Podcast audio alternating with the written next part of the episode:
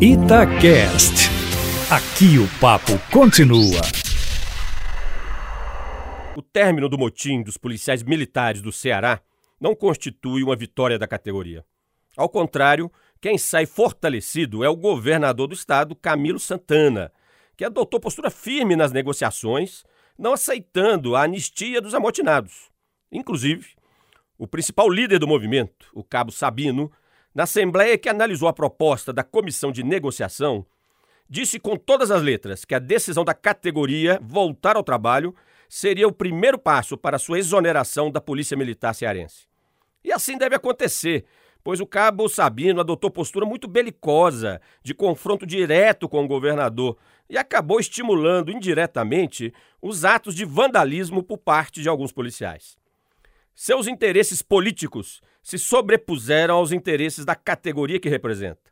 Aliás, esse é um problema que afeta muito negativamente os movimentos reivindicatórios de muitas polícias brasileiras, tanto militares quanto civis. Há ainda inquietudes em outros estados. Bahia, Paraíba, Espírito Santo e mesmo Minas Gerais. Mantém seus profissionais da segurança pública bastante mobilizados e dispostos a entrar em greve caso não tenham suas demandas atendidas.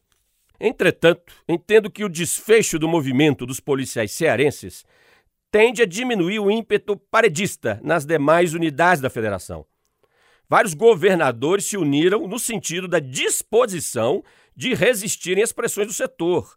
A tendência, inclusive, é a institucionalização em todo o país da proibição da anistia a policiais grevistas algo que sempre funcionou como moeda de troca para o término das paralisações.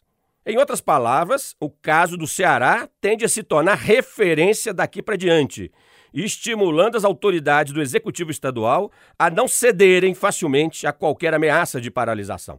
Isso não significa que os profissionais da segurança pública devam se resignar com baixos salários e más condições de trabalho. O momento exige bom senso das lideranças regionais e nacionais, das polícias civil e militar, das polícias penais e dos agentes socioeducativos.